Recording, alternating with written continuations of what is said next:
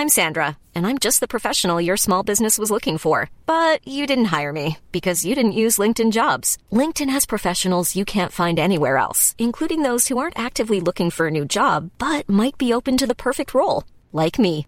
In a given month, over 70% of LinkedIn users don't visit other leading job sites. So if you're not looking on LinkedIn, you'll miss out on great candidates like Sandra. Start hiring professionals like a professional. Post your free job on linkedin.com/people today.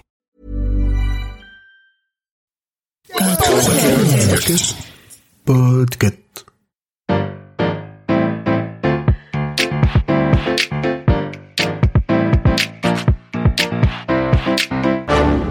Bonjour, vous avez choisi la réponse D.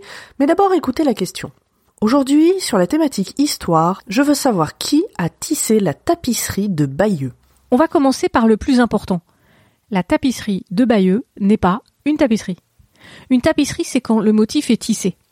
Et ce qu'on appelle improprement la tapisserie de Bayeux, c'est en fait un très long rouleau de lin qui mesure presque 70 mètres sur 50 cm de large.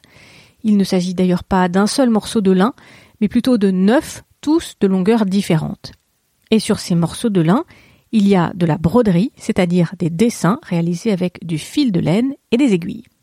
La broderie de Bayeux, à partir de maintenant on va l'appeler comme ça, c'est un combat personnel, eh bien cette broderie c'est le champion toute catégorie des superlatifs. Tout au long de ces 70 mètres, on retrouve 626 personnages, 560 animaux dont 202 chevaux et mules, 55 chiens, 37 forteresses et bâtiments, 41 navires et petites embarcations, mais aussi des lapins, la comète de Halley et au moins un Jean tout nu. La broderie de Bayeux est souvent considérée comme la première bande dessinée de l'histoire. En effet, dans le haut des scènes, on trouve des textes en latin qui donnent soit le nom des personnages, soit la description de la scène. C'est bien joli tout ça, mais qu'est-ce qu'on raconte sur 70 mètres de lin? Déjà, il faut savoir que l'histoire n'est pas complète. La dernière partie a disparu, mais ça aurait pu être pire.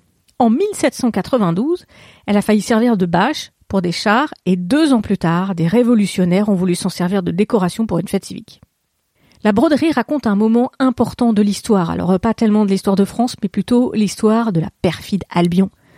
Pour le dire vite, la toilette du duc Guillaume, c'est le nom ancien de cette broderie, retrace l'invasion de l'île d'Angleterre par Guillaume, duc de Normandie, dit Guillaume le Conquérant, avec comme point d'orgue la bataille de Hastings en 1066. La broderie de Bayeux est une œuvre de propagande pour montrer que Guillaume avait des droits sur l'Angleterre et que Harold est un gros méchant pas beau. C'est de la propagande, hein, on n'y va pas avec le dos de la main morte. À la mort d'Édouard le Confesseur en 1066, il n'y a pas d'héritier direct pour le trône. Et du coup, trois candidats se présentent. Le roi norvégien Harald Hardrada, Guillaume, duc de Normandie, et le beau-frère d'Édouard, Harold Godwinson. Dans la tapisserie, Harold est présenté comme parjure, et ça au Moyen Âge c'est vraiment pas bien. Il est parjure parce qu'il a juré sur des reliques qu'il allait aider Guillaume à monter sur le trône anglais, parce que le Normand l'a sauvé des griffes du duc Conan II le barbare, euh non je voulais dire euh, Conan II le breton. Bon, Harold est parjure, il est excommunié par le pape, et Guillaume décide d'aller prendre ce qu'on lui a promis, l'Angleterre. Il débarque dans la nuit du 27 au 28 septembre avec tous ses Normands, guidés par la comète de Halley, qui est bel et bien visible en 1066, et qui dans ce cas-là sert de bon présage. Le 14 octobre 1066, à Hastings, les Normands foutent une peignée aux Anglais et le méchant babot Harold meurt en se prenant une flèche dans l'œil. Mais c'est pas la question d'aujourd'hui, hein. Qui a donc passé du temps à broder 70 mètres de lin avec 10 couleurs de laine différentes pour marquer à jamais le triomphe de Guillaume sur les Anglais. La tradition veut que ça soit sa femme, la reine Mathilde et ses suivantes, qui est ainsi brodé des lauriers à son mari. Actuellement, le cœur des historiens balance entre deux personnes, soit une commanditaire, Edith, la sœur de Harold, qui aurait ainsi montré son allégeance au nouveau maître dans l'Angleterre, ou alors, et c'est plus probable, un commanditaire, Odon de Bayeux, le demi-frère de Guillaume. D'ailleurs, celui-ci n'hésite pas à se mettre en avant dans la broderie où il est représenté plusieurs fois. Alors on sait à peu près qui a payé pour la broderie, qui a décidé du programme, mais on ne sait pas tellement qui s'est fait mal aux doigts pendant deux ans pour broder. Les points de broderie et la graphie des inscriptions font pencher la balance vers un atelier de brodeuse anglaise. Après sa fabrication, la broderie a rejoint son lieu d'exposition principal, la cathédrale de Bayeux, lors de sa consécration en 1077. L'œuvre se range facilement dans un gros coffre en bois. Elle a pu aussi être utilisée dans d'autres lieux, notamment des châteaux. Bravo, c'était la bonne réponse. Pour aller plus loin sur ce sujet, retrouvez les sources en description.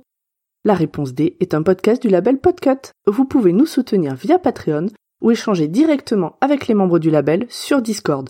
Toutes les informations sont à retrouver dans les détails de l'épisode. À demain pour une nouvelle question sur la thématique jeu.